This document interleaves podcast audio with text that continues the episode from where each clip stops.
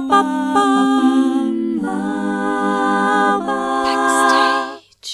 Herzlich willkommen zu Backstage. Mein Name ist Leni Bormann und heute spreche ich mit Emil und Louis. Die beiden Österreicher bilden zusammen das Indie-Duo Peach Tinted. Ihre verträumte, nostalgische, atmosphärische Musik hat bereits Fans auf der ganzen Welt gefunden.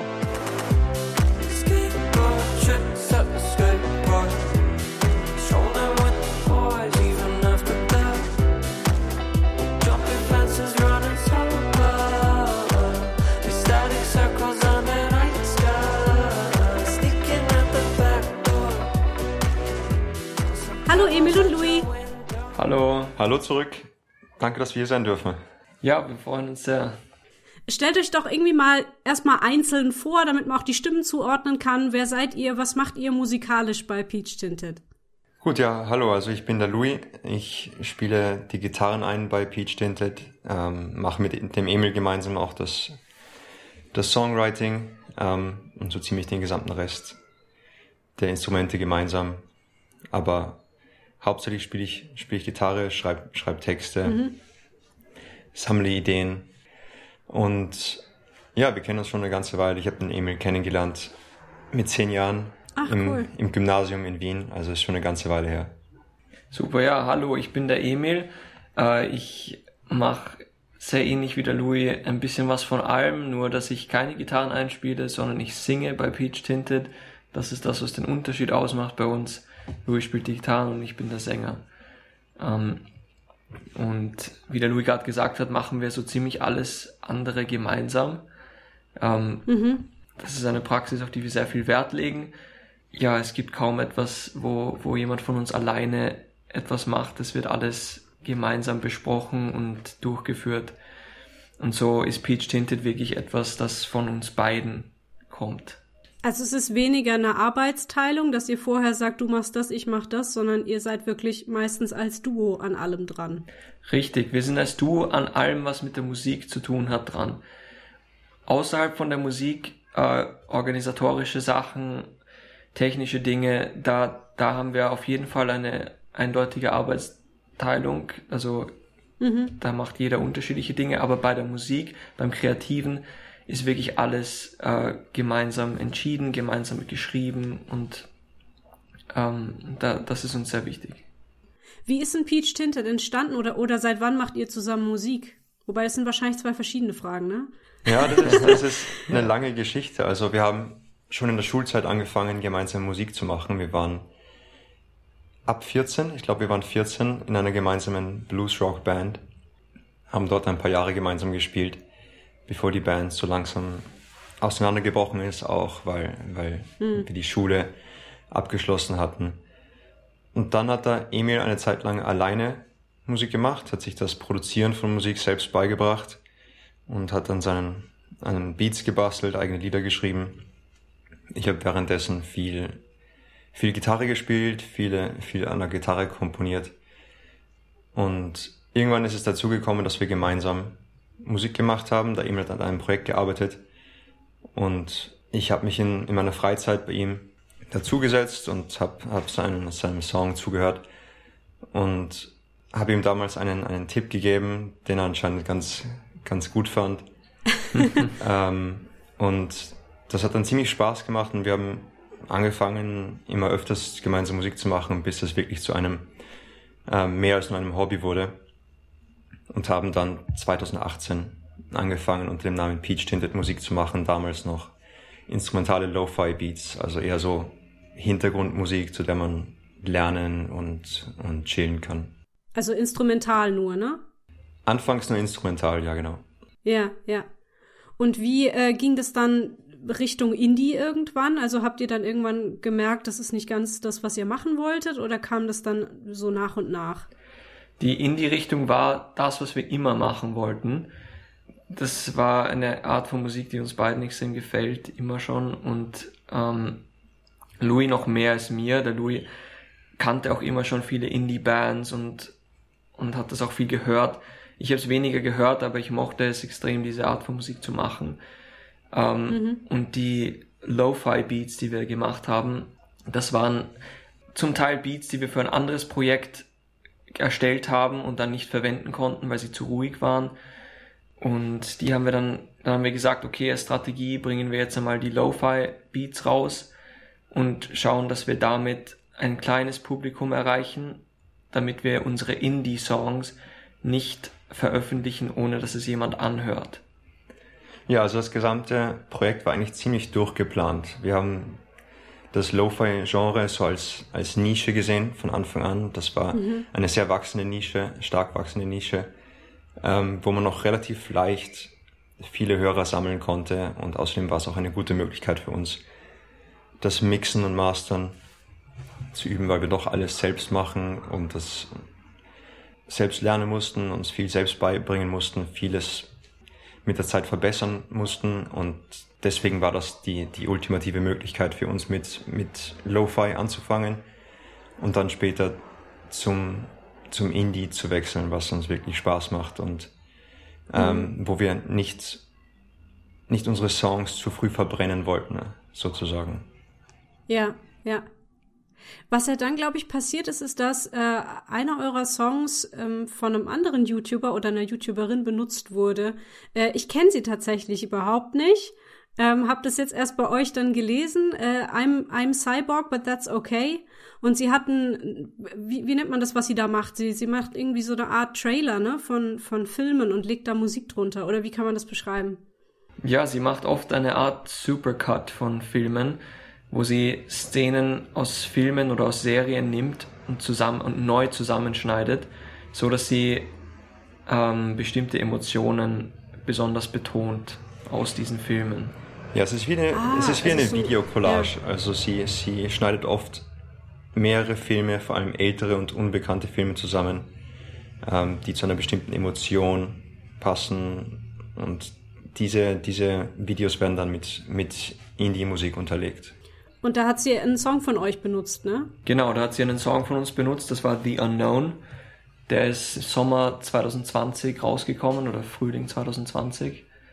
Ähm, und ja, netterweise hat sie den verwendet und ähm, daher haben wir dann gleich mal sehr viele Hörer bekommen für uns damals. Ja, das ging unfassbar schnell. Das ging eigentlich über Nacht. Die Künstlerin Krass. sitzt in, in Brasilien und hat das bei sich am Abend rausgebracht und wir haben das gerade noch mitbekommen und am nächsten Morgen sind wir aufgestanden und haben gemerkt, dass das Video schon über 20.000 Aufrufe hatte. Ist ja geil. ja, das war eine tolle Überraschung. Ja. Und äh, hat sich das auch so ein bisschen dann gehalten oder war das dann so eine Eintagsfliege? Das hat sich gehalten. Wir haben es selber kaum geglaubt. Ähm, ich erinnere mich, ich war damals äh, im Surfurlaub in einem 80er Jahre Wohnwagen ähm, an der Nordküste Spaniens unterwegs, sehr rustikal.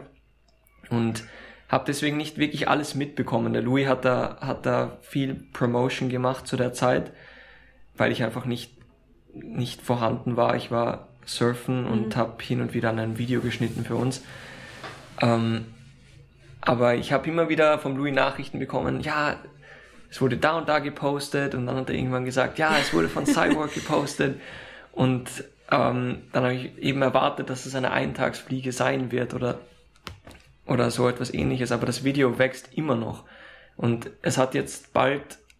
Ja, bald, es, wird, es wird bald die Million knacken, glaube ich. Ja, es wird bald eine Million Views Krass. auf YouTube knacken. Und ähm, wir bekommen nach wie vor Hörer auf Spotify von diesem Cyborg YouTube-Video. Ja, es ist wirklich erstaunlich, wie loyal ihre, ihre Follower auf YouTube sind. Und diese Follower hören ihre Musik nicht nur, nur auf YouTube, sondern sie hören auch ihre Playlists auf, auf Spotify und natürlich haben sie sich unseren Namen gemerkt und dann gibt es einige Leute, die halt von, von YouTube zu Spotify ähm, gewechselt sind, uns dort gehört haben, mhm. uns weiter gefolgt, gefolgt haben, was, was wirklich toll für unsere Entwicklung war. Ist ja eigentlich auch geil, wie sich so, so Kunst so gegenseitig dann bereichern kann, ne? Also, weil, weil sie so ihr Ding gemacht hat, eure Musik verwendet, dadurch habt ihr wiederum einen Vorteil. Sowas mag ich total. das ist voll schön. Ja, die Kombination Musik und Film funktioniert unfassbar gut, vor allem wenn es viel Bewegung gibt, mhm. emotionale Ausschnitte eines Filmes. Das, das kann einen schon sehr stark berühren und das funktioniert sehr gut. Mhm. Wie würdet ihr denn selber eure Musik beschreiben? Ich fand das nämlich gar nicht so einfach, das hier für mein Intro zusammenzufassen. Ja, das ist auch gar nicht so leicht zu beschreiben.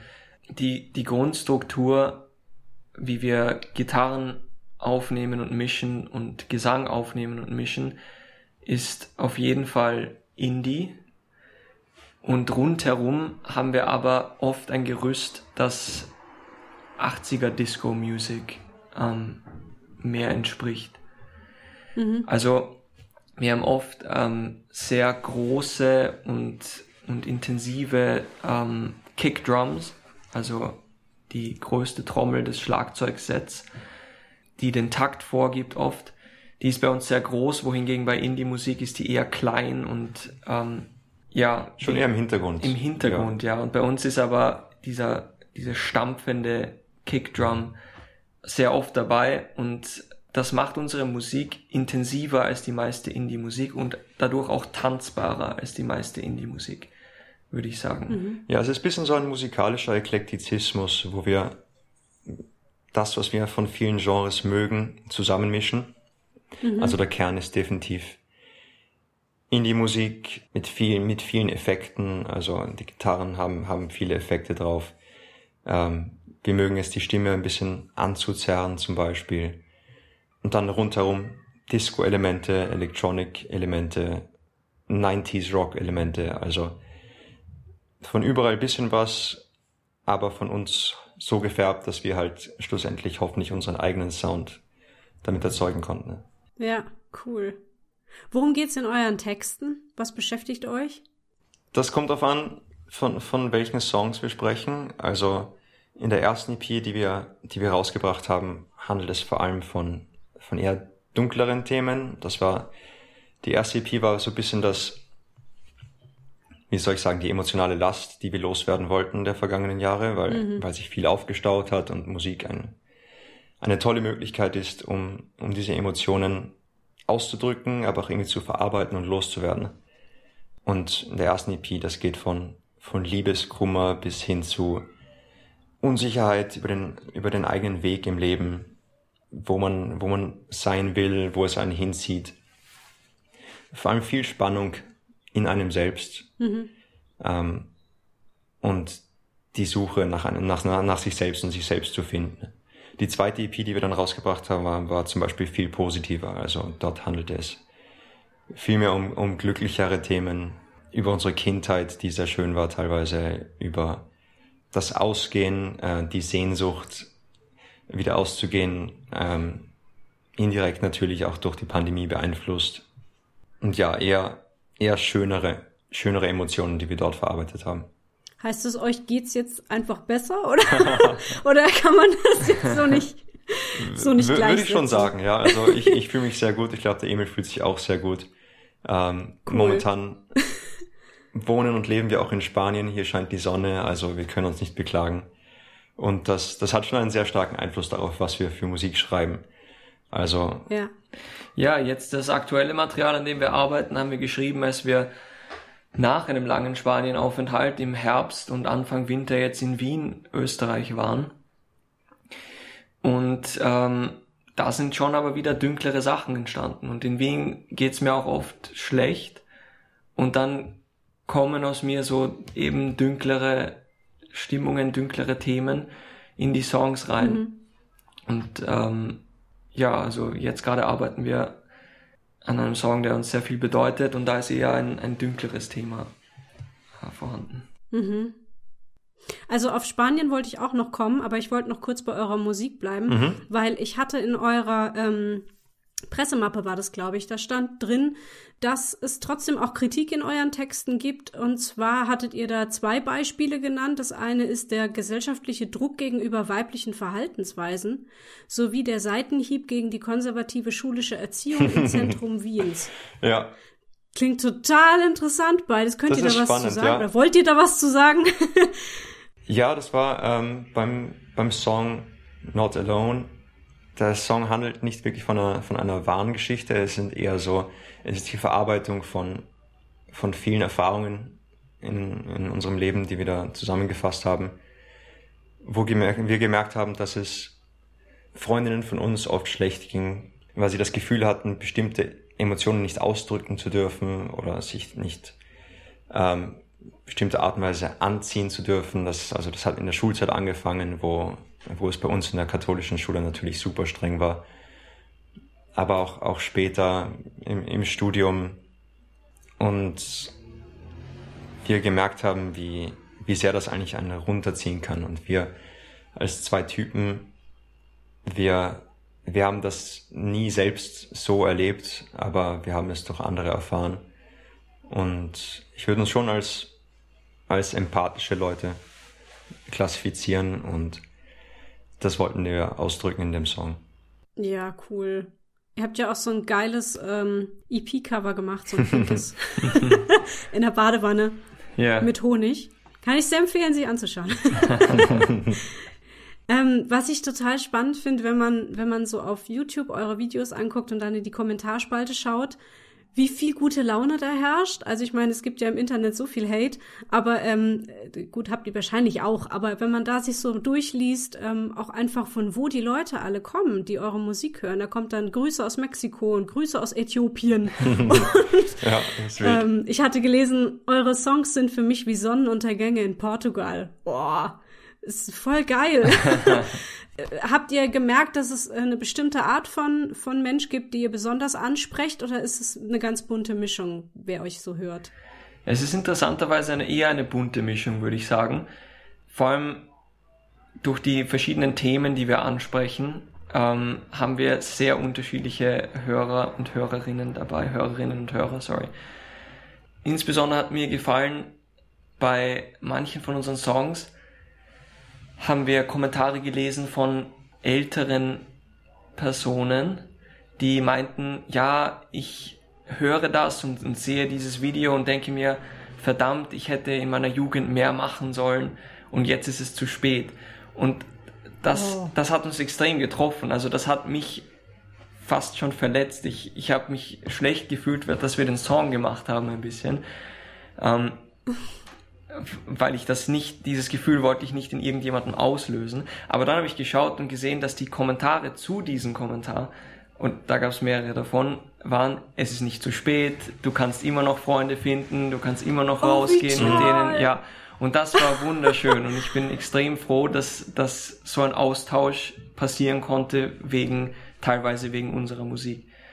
Oh, wie schön. Ja, und ansonsten sind, sind auch äh, super viele junge Leute, die uns hören und ähm, halt viele, die Liebeskummer haben und äh, Emotionen in die Richtung empfinden, wenn sie unsere Musik hören.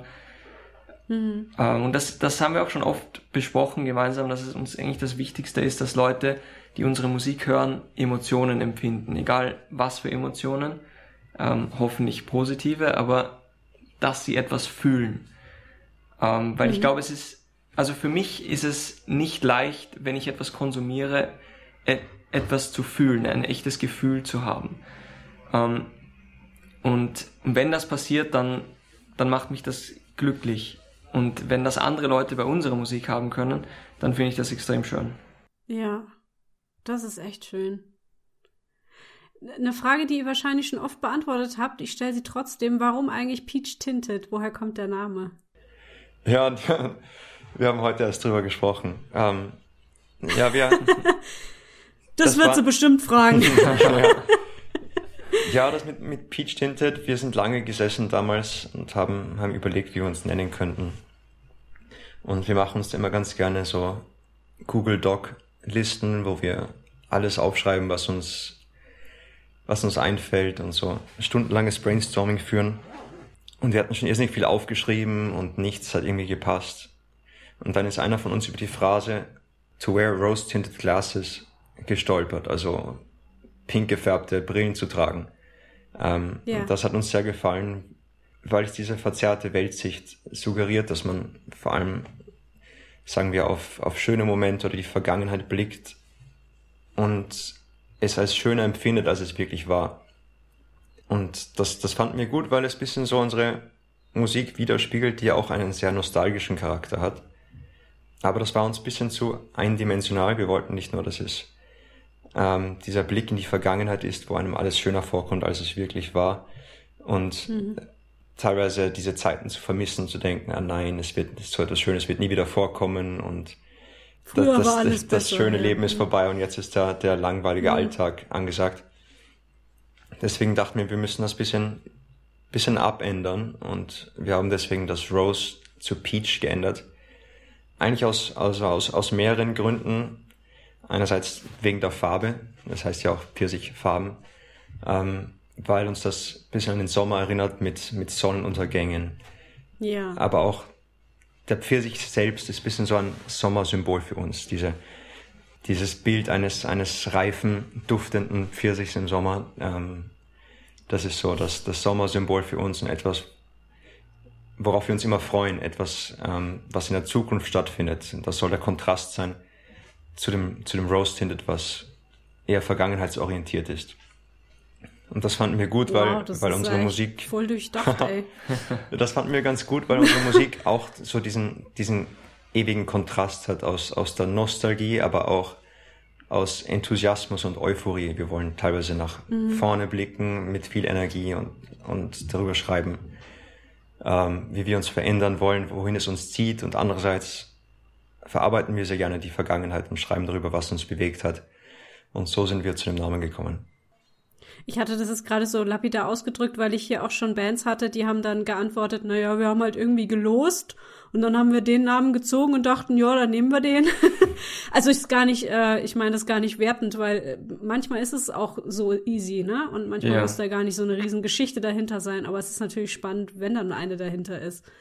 Ähm, genau, ihr habt schon gesagt, ihr seid jetzt gerade nicht in Österreich, sondern in Spanien auf Teneriffa seid ihr, oder? Ganz genau.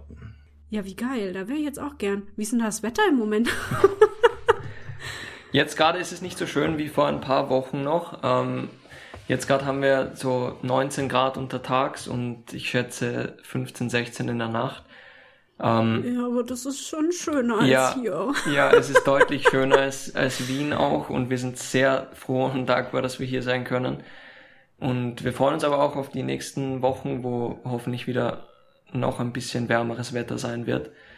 Ja, es ist, es ist echt super schön hier und wir sind Ja, da kann man sich, also man kann es sich hier schon gut gehen lassen. Wir beide gehen gerne surfen. Die Wellen hier sind nicht schlecht. Zum Laufen ist das Wetter auch perfekt. Man kann wandern gehen. Wir sind generell beide Ist es jetzt, Naturfreunde. also macht ihr da jetzt so, so eine Art Urlaub oder arbeitet ihr? Weil ich Hm. glaube, ihr seid ja jetzt auch nicht das erste Mal dort, ne? Auf Teneriffa sind wir zum ersten Mal, aber in, aber in, in Spanien waren wir schon öfters und haben unterschiedliche Gegenden erkundet. Aber es ist tatsächlich kein Urlaub hier. Also wir haben das gesamte Equipment dabei. Wir sind mit dem Auto hergefahren. Also wir sind mit dem Auto bis nach ähm, Huelva an der Atlantikküste gefahren und haben dort dann 40 Stunden lang eine Fähre Richtung Süden genommen. Krass. Und das Auto war so vollgepackt, das habe ich überhaupt noch nie gesehen. Also wir hatten Gitarren, Bässe, Synthesizer, Computer, ähm, Surfboard, alles Mögliche dabei. Es war so vollgestopft, dass die Räder hinten wirklich 10 Zentimeter weiter, also dass die Karosserie hinten ähm, 10 Zentimeter weiter runtergehangen ist. Das sah, das sah wild aus. Aber wir haben es hergeschafft und alles funktioniert. Ja, und, ja, und wir arbeiten tatsächlich gerade intensiv an unserer neuen Single, die hoffentlich äh, relativ bald rauskommen wird. Und ja, das ist eine intensive Phase gerade.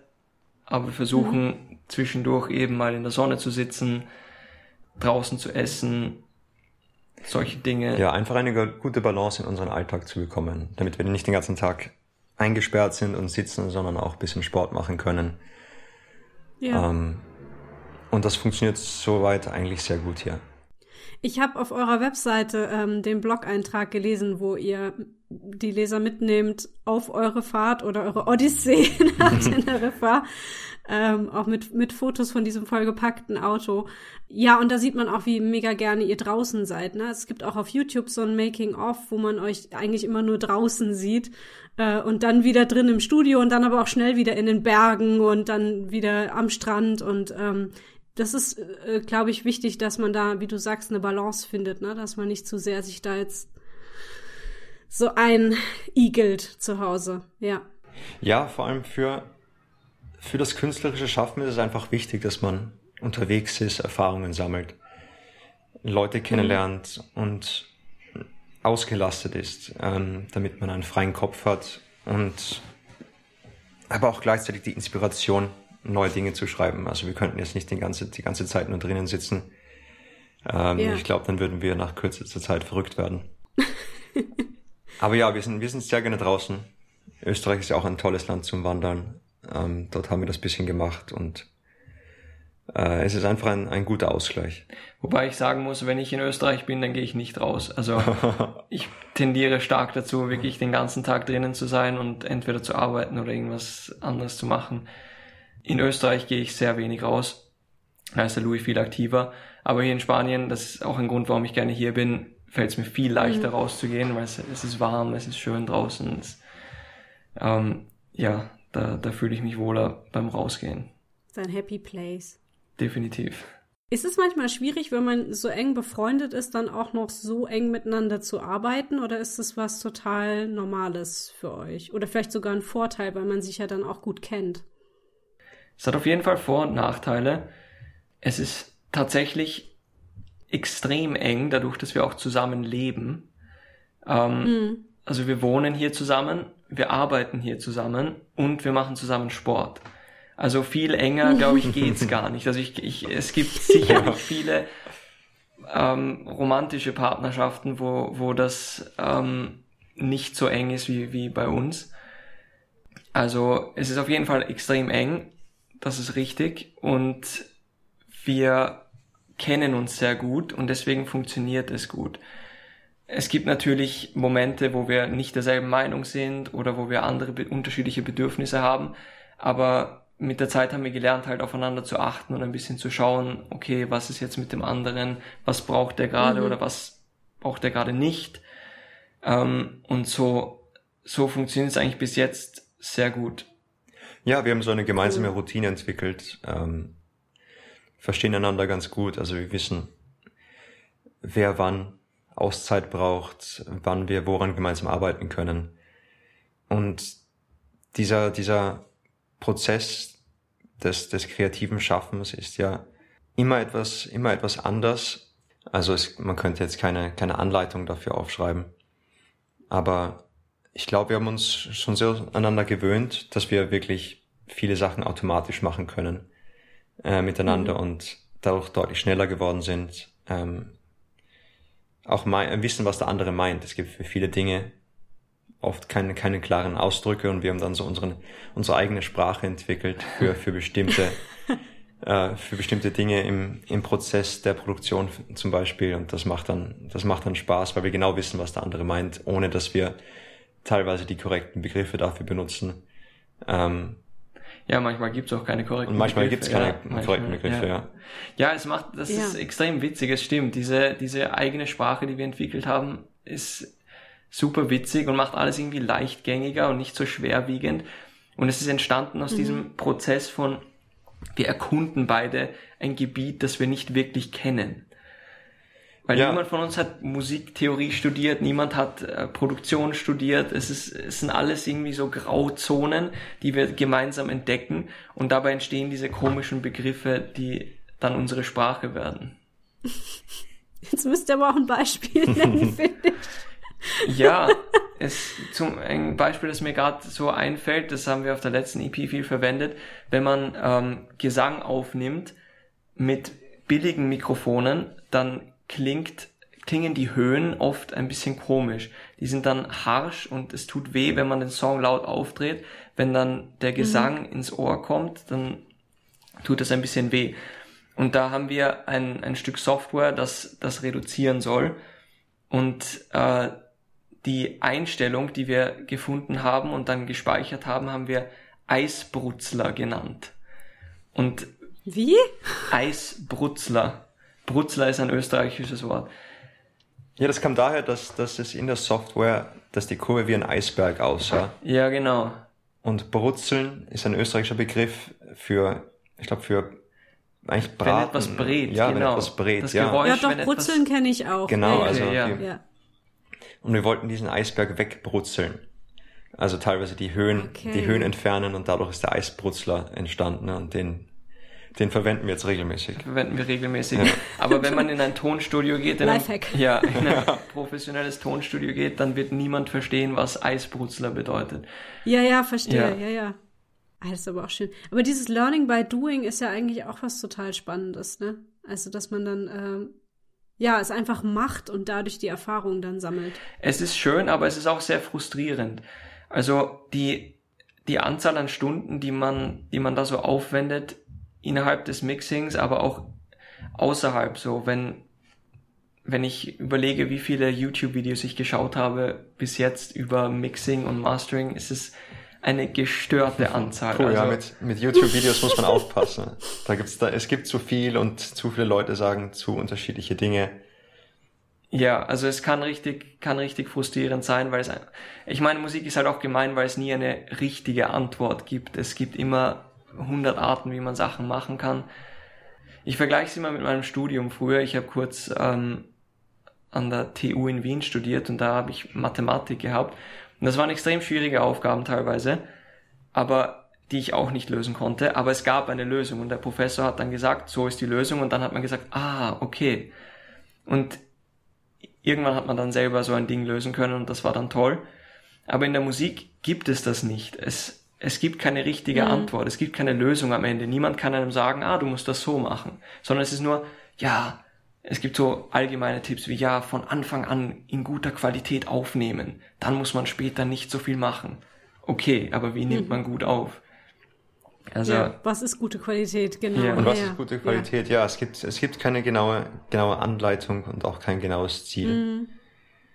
Ähm, und ja, es ist, es ist oft passiert, dass wir Lieder gemixt haben, dachten, es wäre gut und dann uns später gedacht haben, was, was haben wir da eigentlich angestellt? Wie konnten wir das damals machen? Ähm, also oft, oft ist es so, dass wir ähm, dann einen Schritt zurückgehen müssen, um wieder zwei Schritte vorwärts gehen zu können, aber es lohnt sich definitiv. Mhm. Ja. Ja, man braucht einen langen Atem auf jeden Fall. Jetzt habt ihr ja schon ein paar Mal erwähnt, dass eine Single im Anmarsch ist. Ähm, habt ihr denn noch so Pläne wie Auftritte, wenn sie wieder möglich sind, oder Musikvideos oder ein Album oder weiß nicht, wovon träumt ihr so? Ja, wir arbeiten gerade an drei Singles eigentlich, drei bis vier Singles. Ähm, das ist unser immer noch unser Hauptziel. Also uns ist immer noch am wichtigsten, dass wir ähm, so bald wie möglich mehr Musik rausbringen. Und gleichzeitig aber arbeiten wir gerade intensiv an unserer Live-Show. Unsere Musik ist ja eigentlich von einer vollen Band gespielt, aber halt das sind nur wir beide. Also ja. das live zu spielen zu zweit, wenn wir jedes Instrument selber spielen wollen, ist nicht möglich. Ähm, und deswegen arbeiten wir gerade an einem Hybrid aus elektronischer und tatsächlich live gespielter Show. Ah, geil, ja. Ja, und das, das macht extrem Spaß und daran arbeiten wir intensiv und wir versuchen gerade ähm, Gigs zu bekommen für den Sommer, also späten Frühling, Sommer wollen wir live mhm. spielen. Ähm, ja, da sind wir gerade in der, in, der, in der Übungs- und Planungsphase. Also wir, wir üben da sehr viel. Ähm, es ist sehr viel Zeitaufwand in die Recherche geflossen, weil es auch hier keine, keine klare Lösung gab, wie man das zu zweit dann machen kann live. Ähm, mhm. Dass man aber die gesamte Musik am Start hat, wie man das mit, mit Ableton, dem Projekt, mit dem wir arbeiten, wie man das regeln kann wie man aber gleichzeitig so flexibel wie möglich sein kann und trotzdem live noch Dinge anpassen kann und dynamisch und flexibel bleiben kann. Daran, daran sitzen wir. Wir wollen bald eine, eine Videoaufnahme machen von uns, wie wir ein paar Songs performen, äh, damit es leichter für uns ist, ein paar Live-Shows zu organisieren, weil wir noch nie gemeinsam Live-Shows gespielt haben. Also seit unserem ersten Indie-Release war gefühlt durchgehend Pandemie. Also es gab ja, da leider auch nicht so viele Möglichkeiten, Konzerte zu spielen. Und wir haben auch währenddessen noch studiert gehabt. Also ähm, wäre das wahrscheinlich sowieso nicht möglich gewesen. Aber jetzt haben wir die Möglichkeit, jetzt können wir Vollzeit an der Musik arbeiten und jetzt haben wir die Zeit, daran zu sitzen und die Zeit zu investieren. Und wir jonglieren mehrere Sachen momentan. Also die Live-Show definitiv, Songs. Bei den Songs ist es immer das Frustrierende, dass wir eigentlich sehr viele Songs in der Pipeline haben, an denen wir gerne arbeiten würden. Ähm, aber man kann nicht oder wir können jedenfalls nicht an, an, an 10, 15 Songs gleichzeitig arbeiten, vor allem mhm. unabhängig, weil wir niemanden haben, der für uns zum Beispiel das Mixing oder Mastering übernimmt, weil wir das selbst machen wollen. Deswegen müssen wir uns da immer etwas gedulden und Schritt für Schritt die einzelnen Dinge abarbeiten. Ja. Ich packe auf jeden Fall mal eure ganzen Links in die Shownotes dieser Podcast-Folge. Also ihr habt ja eine Webseite, ihr seid auf Instagram vertreten, Facebook, YouTube und natürlich die ganzen Plattformen. Ne? Also da findet man auf jeden Fall auch eure Musik. Die gibt's überall. Gibt's überall, ja. Also wir benutzen hauptsächlich Instagram, würde ich sagen. Dort sind wir am aktivsten. Mhm. Ähm, Spotify ist definitiv die Plattform, auf die wir am meisten Wert legen, weil wir am meisten Kontrolle dort haben über unser Profil und wie wir das, wie wir das darstellen. Aber auf Apple Music kann man uns auch hören, auf YouTube haben wir unsere Musik. Also da gibt es, da gibt es einige Möglichkeiten. Sehr gut. Dann würde ich jetzt meine letzte Frage stellen, die ich immer stelle. Und die ist, was wünscht ihr euch? Ja, ich, also ich, ich denke, wir sind recht bescheidene Menschen. Also wir wünschen uns nicht unfassbar viel. Ähm, also wir brauchen jedenfalls nicht unfassbar viel, um glücklich zu sein. Ja, wenn ich mir nicht etwas wünschen könnte, dann wäre das, dass ich diesen, diesen Traum, den wir momentan leben, dass ich den, dass wir den äh, noch längere Zeit gemeinsam leben können, ähm, einfach unterschiedliche Sachen noch ausprobieren, ähm, noch mehr Musik rausbringen und äh, schauen, wo dieser Weg hinführt. Das ist ein, das ist ein guter Wunsch. Ich wünsche mir, dass wir noch mehr Emotionen in noch mehr Leuten auslösen können mit unserer Musik, die, die kommt. Und ich glaube, das ist möglich. Ja, das klingt gut. Cool. Dann vielen, vielen herzlichen Dank für das coole Gespräch. Hab mich total gefreut und ich drücke euch einfach mal alle Daumen. Bin total gespannt, was ihr noch so anstellen werdet. Ja, vielen Dank, dass wir, dass wir hier auf dem Podcast sein durften. Ähm, wir haben die Episode mit Pascal Vogt gehört und die war extrem toll und ähm, sind super froh, dass wir hier mitmachen durften. Oh, cool, das freut mich sehr. Vielen Dank euch fürs Zuhören. Wie immer würde ich mich sehr freuen, wenn ihr diesen Podcast weiterempfehlen würdet. Ihr könnt zum Beispiel Beiträge auf Instagram und Co. teilen oder eurer Nachbarin davon erzählen, was ihr möchtet. In den Show Notes findet ihr alle Links zum Backstage Podcast und auch eine Möglichkeit, wie ihr mir für meine Arbeit etwas in den Hut werfen könnt, falls ihr das möchtet. Vielen Dank. Wenn ihr euch selbst gerne mal bei Backstage vorstellen möchtet, schreibt mir am besten eine E-Mail an backstagepodcast.gmx.de. Und dann hören wir uns hoffentlich bald zu einer neuen Folge mit einem neuen Gast wieder. Tschüss! Tschüss! Tschüss!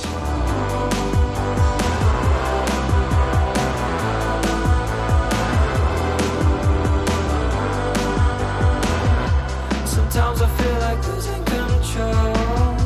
Can't recognize myself anymore. stranger caught in memories so long. It's like my place to stay.